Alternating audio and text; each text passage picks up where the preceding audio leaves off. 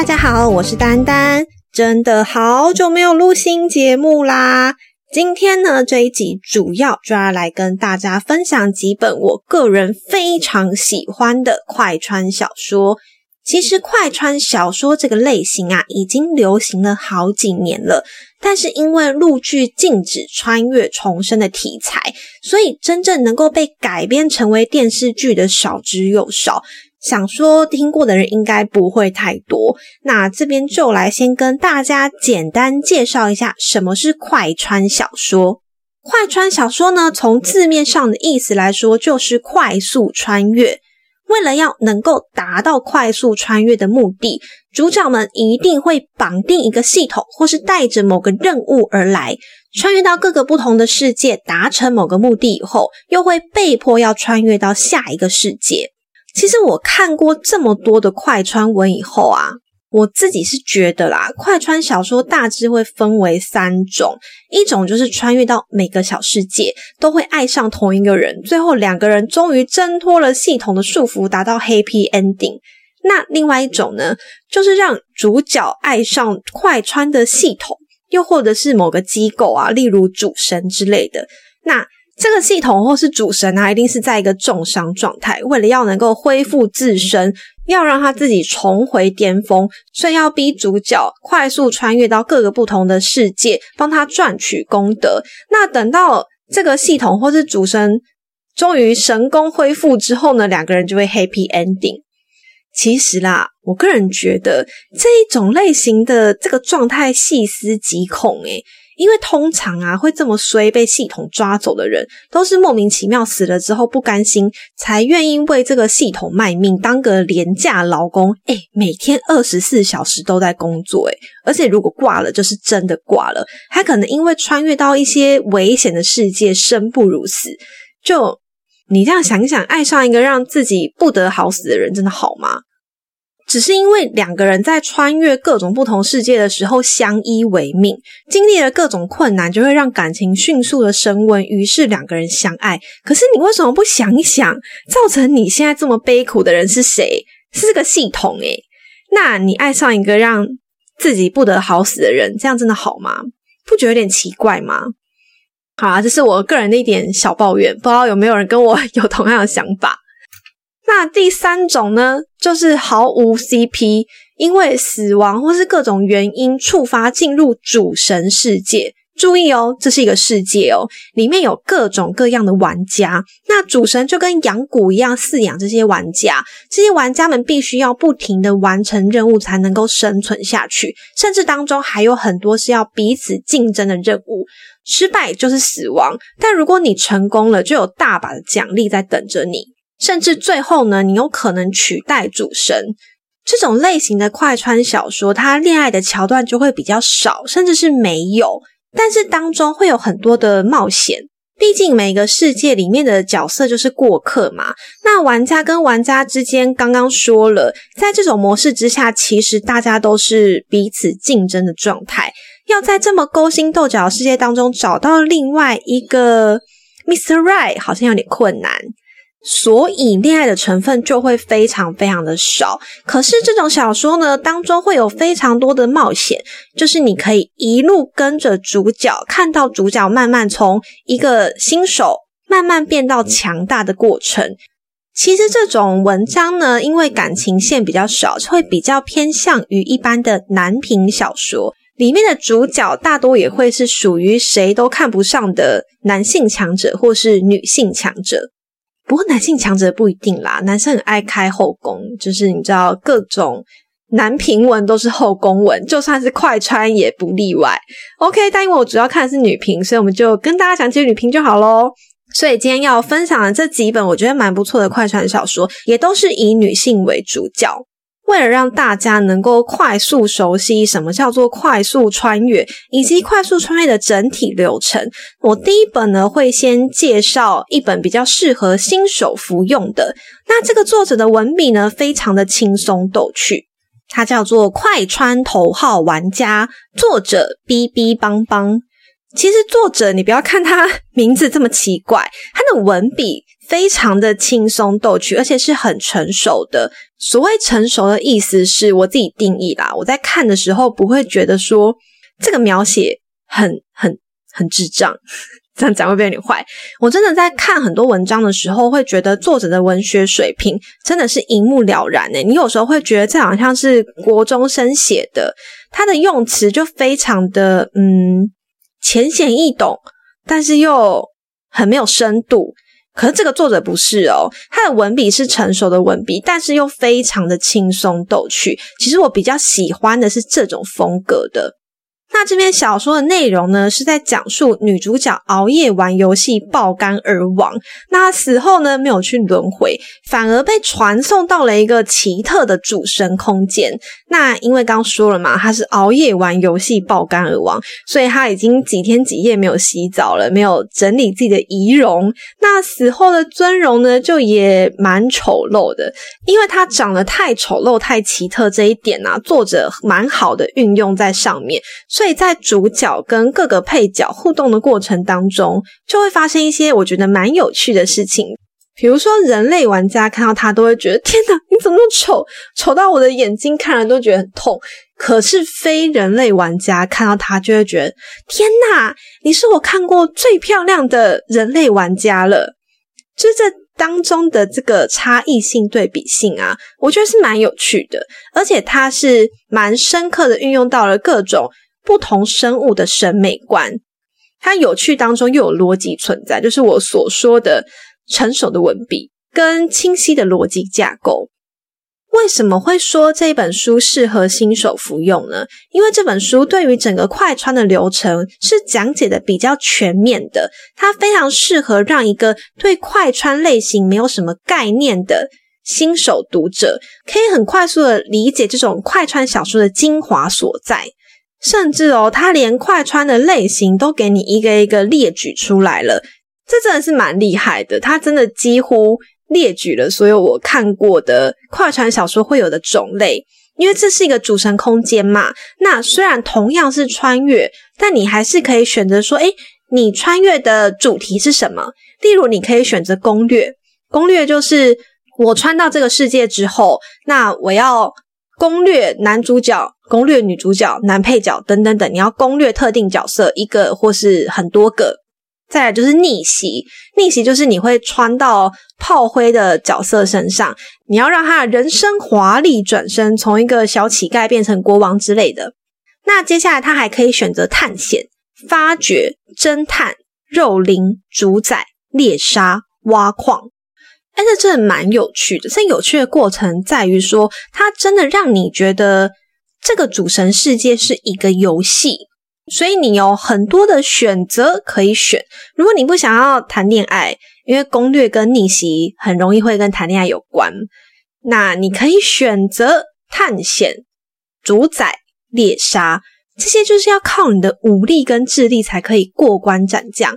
那如果你不想谈恋爱，你也不想要斗智斗勇的穿越，你还可以选择去挖矿。诶这个选择真的很多元呢。但就算这个主神世界的架构让你真的觉得是一个游戏，它其实最终还是很残酷的，因为你的任务失败之后是会被抹杀的。只是它的设定相对很多专门杀人的那种恐怖游戏小说设定，真的是人性化太多了。刚讲到了嘛，这个主神空间里面的玩家呢，不只有人类，还有外星人。其实从这里有大家都可以看到，这个整个故事世界架构是非常非常庞大的。到小说后面的篇章啊，它连系统的秘密也会被一一解开。整个世界架构庞大而且完整，这就非常不容易喽。世界的架构越庞大，作者就会越难驾驭，因为你很可能写一写，诶结果前后哪个地方没有设定好，就不太一样。当然，这篇小说还是有一点不够完美的地方，就是那个逻辑性说不太通。可是，可是厉害的是，因为作者的文笔很好。基本上你可以顺顺的阅读过去，而不会太觉得这是一个挂碍。这个作者的文笔是厉害到能够让你沉浸进去，跟着作者一起成长的，所以你会忽略到那些不太 OK 的小细节。而且文中的伏笔哦，它到最后都有被一一揭开，甚至是可以承上启下，这也是真的非常非常不容易。你要知道，这本小说的篇幅至少几十万字哦，要做到这一点真的不简单。所以我觉得很可惜的一点是，因为我后面有再去翻这个作者看有没有其他的作品，结果没有，就只有这一篇。好啦，我们再回来介绍这本书的内容。这本书呢，其实是没有男主角的，它就是一本大女主的女强文。通常啊，如果没有 CP 的小说，其实我是看不下去的，会觉得这个缺少了感情层面。非常的枯燥乏味啊，为强而强啊！哎，可是这本不会哦，因为这一本的感情啊，它不仅仅只包含了男女情爱，作者把主角穿越到的每一个小世界里面的角色恩怨情仇都写得非常的棒。虽然没有主角自己的爱情线，但是光这些小世界里面的亲情啊、友情啊、爱情啊，其实我就觉得它已经能够满足我在情感的需求这一块。只是我个人觉得最后有一点遗憾的是，它有一点算烂尾。我甚至会觉得它最后一章可以不要有都没关系。你知道很多作者啊都会希望自己的结局是开放式结局，可是所谓的开放式结局如果没有写好，那就叫做烂尾。所以我甚至是会觉得这个作者的开放式结局太刻意了。他如果最后一章不写，我可能还会觉得哦，这个 ending 比较完美。好，那介绍完这一本没有 CP 的小说之后呢，再给各位介绍另外一本有 CP 的小说。虽然我不是非常喜欢啦，但是它非常的知名，所以还是讲一下。它叫做《炮灰攻略》，作者莞尔 W.R。这一本呢是有被翻拍成电视剧的，所以大家有可能比较听过。可是我个人觉得这本真的还好，而且它的电视剧真的是 真的是改的面目全非诶我还是建议大家去看小说。这本书的感情线只有女主角跟男主角分身之一的僵尸王刻画的比较立体，其他的真的很薄弱诶而且整体的世界架构也没有《快穿之头号玩家》这本书来的庞大而完整。唯一不错的一点啦，是这本书的节奏很快，它每个小世界的篇幅都不长，所以它整本书真的是穿越了非常非常非常多个小世界。甚至还有一点，我觉得是比较难得的哦，因为这一种啊，刚说了主角跟系统组成 CP 的，除了它的整体世界架构会比较狭小以外，通常就是一人一系统了。可是这本书居然还有快穿者之间碰头竞争的桥段呢。我觉得是一个小亮点，可是很可惜的地方是，这个亮点呢，因为系统男主角偏心偏的没边了，两个人斗智斗勇，根本没几次就被女主角秒杀，真的是很可惜。我个人觉得它是一本不上不下的小说，用来杀时间还可以。第三本呢，要跟大家介绍的第三本呢，稍微有点重口味，但是这一本真的是我。第一次看到这种感情向的小说，我觉得蛮惊喜的，就来分享给大家。它的书名叫做《虐文使我超强》，作者公子永安。这一本书在穿越模式跟逻辑的设定上，并没有太过特别，是属于拥有主神空间的第三种。可是它非常特别的地方，在于这本书的感情线。通常快穿小说的感情线，要么就是一对一，要么就是没有。而这个一对一呢，可能是每个小世界都跟同一个人相爱，最终两个人突破系统的束缚，happy ending，或是会跟系统 happy ending，这都是属于一对一。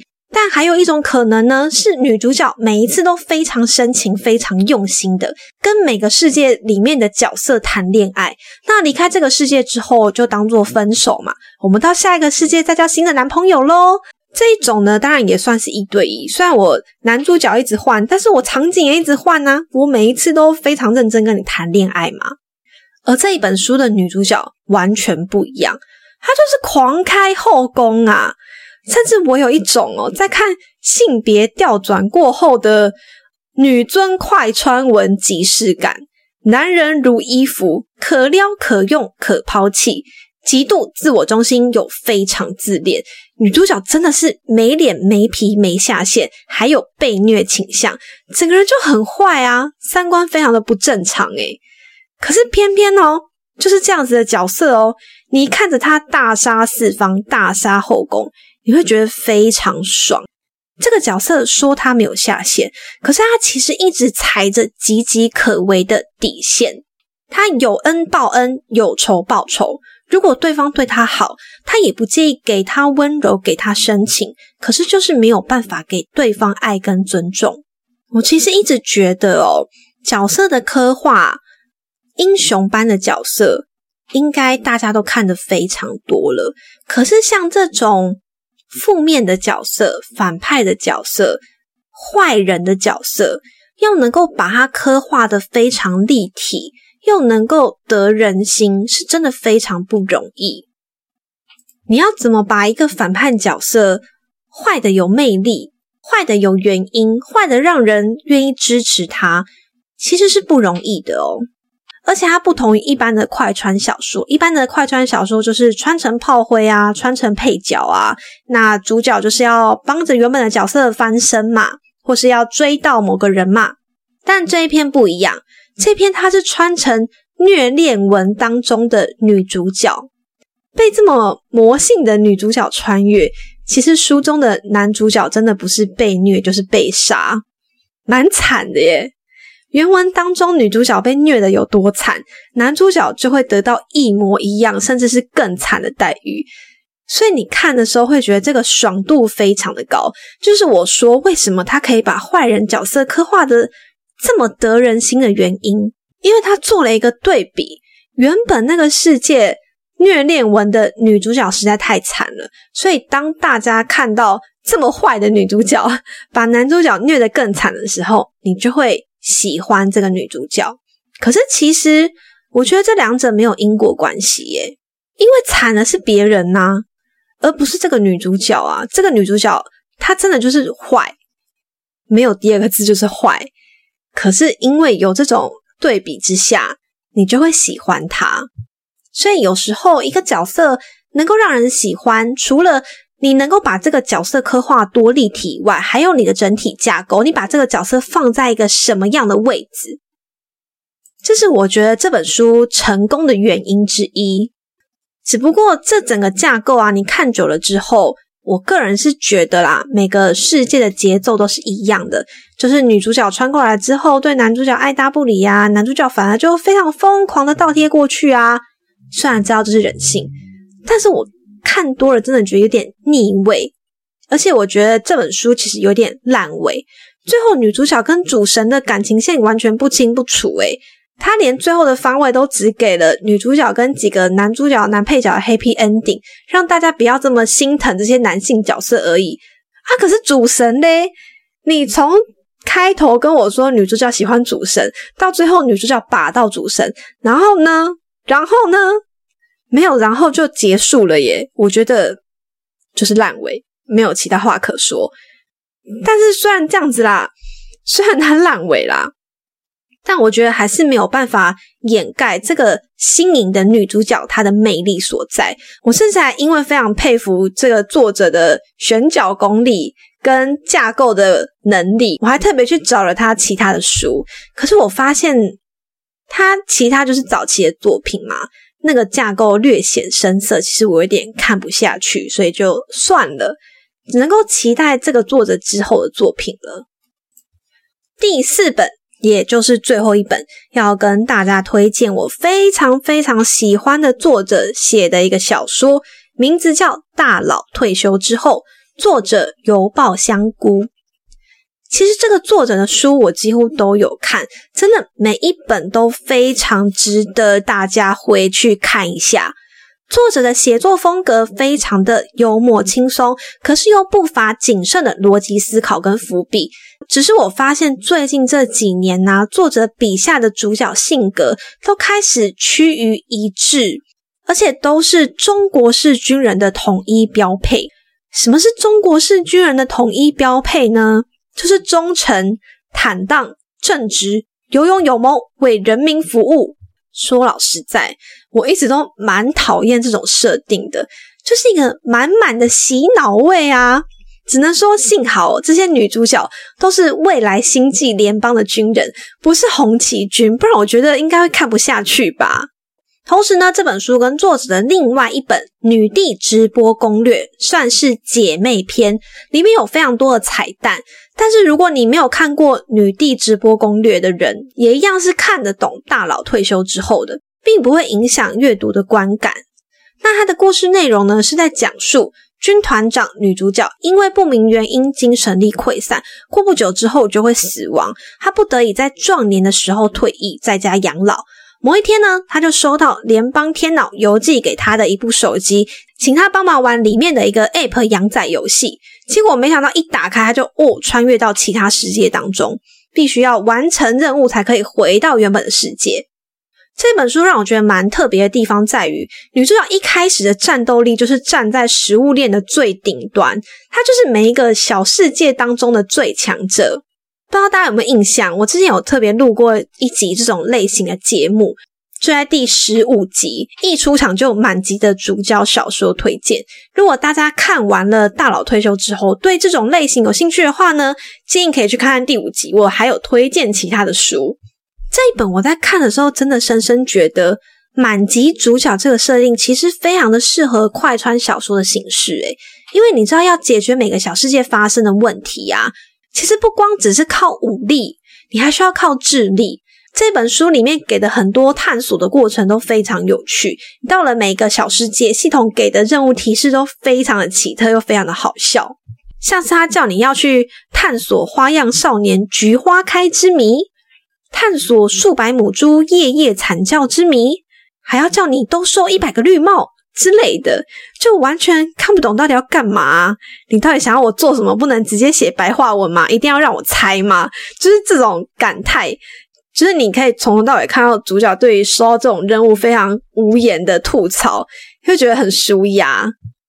那这本书后面呢，还有出现其他拥有系统的快穿者，而且他还特别解释了这些系统的由来，甚至到后面哦，女主角自己做了系统给别人使用，诶，这些都是很有趣的设定诶，因为你知道，在作者的上一本，也就是我刚刚讲的姐妹篇《女帝直播攻略》，就可以看得出作者其实非常反感系统这种东西。在作者看来啊，大多数小说的设定当中，系统的出现就意味着不劳而获，甚至系统的出现呢，提前了整个世界的进程，对于世界是有害的。那系统付出了这么多给宿主，到底他自己得到了什么呢？这里面其实作者最后都给予了原因，给予了回应，甚至女主角自己做了系统给别人，也跟别人不一样。是一个很棒的设定，诶，可以从中看到作者独特的观点，真的是非常厉害。但这本书比较可惜的地方是，它到后面的收尾有点仓促，对，又是烂尾，是不是很熟悉的节奏？今天讲的四本有三本都是烂尾，但我还是推荐大家可以去看，因为真的就是好看。在这本书啊，女主角里面在那边氪金、干时装、抽卡池这些桥段。我觉得蛮舒压、蛮好笑，可到后面都没有了。而且 App 的存在感啊，被弱化又弱化。女主角前世她被四分五裂的尸体哦，明明都还没有收集完哦，结果却在正文卷最后突然间，诶诶，就完整出场了，什么鬼？而且女主角身上非常强细的大魔印记，最后也没有交代是谁的，然后他也没有告诉你说妖族跟魔族到底怎么杠上的，后续又怎么发展的。哎，全部都没有明确交代，非常多不合逻辑的地方，哎，就这样烂尾给我，哎，哦，天哪！好啦，虽然有种种糟点，可是我还是觉得这本书值得一看。为什么呢？因为女主角无敌设定，加上 App 养仔，配上快穿，这些真的非常新颖。搭配上作者的文笔，非常的幽默有趣，能够让你在很轻松自在又开心的状态当中看完整本书。虽然有种种糟点，而且这个作者我觉得有个蛮可爱的地方哦，是他的作品很多都是带着孩子谈恋爱的，诶好像是作者的个人喜好。不过这本书就感情的发展部分描写的是真的还好，他没有发很多糖，也没有很激情。嗯，你要说很自然而然老夫老妻吗？我觉得好像也没有，就是有点蛮莫名其妙。OK，他们就在一起了。所以想要看谈恋爱的话，对于这本书，拜托不要抱太大期望，你就是把它当轻松看完的书就好啦。那这一集讲到这边呢，就也接近尾声啦，就来跟大家总结一下这集的重点。如果对于快穿小说没有什么认知的新手读者，建议可以从《快穿头号玩家》这本书开始看，里面的世界设定非常的完善。看完以后呢，你会对于常见的穿越架构、主神空间都有非常立体的认知。整本书文笔幽默，架构完善，非常好阅读。但这本书没有男主角，没有 CP。如果想要看有 CP 的传统式快穿小说，可以看《炮灰攻略》，可以跟着女主角从新人小白一路刷到大神，跟着系统男主角相亲相爱。这本书呢，也有被翻拍成电视剧，但不建议大家观看啦。如果想看，还是可以看一下啦。如果呢，你看腻了传统的快穿小说，想要来点不一样的，建议大家可以看《虐文使我超强》，里面的女主角真的有毒，又渣又坏，三观迥异，但是观看的爽度非常高。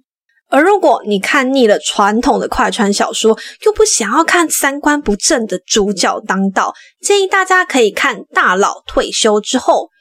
中国传统军人的人设绝对三观正，而且女主角吴丽芝直接是站在食物链的最顶端，爽度高，作者文笔幽默，设定新颖。虽然最后烂尾，大家可以斟酌一下啦。以上就是这集节目的完整内容啦。如果喜欢我的频道，欢迎订阅我，或是有什么问题想要跟我交流的话，也欢迎到我的粉丝专业里面留言哦。我是丹丹，我们下次见。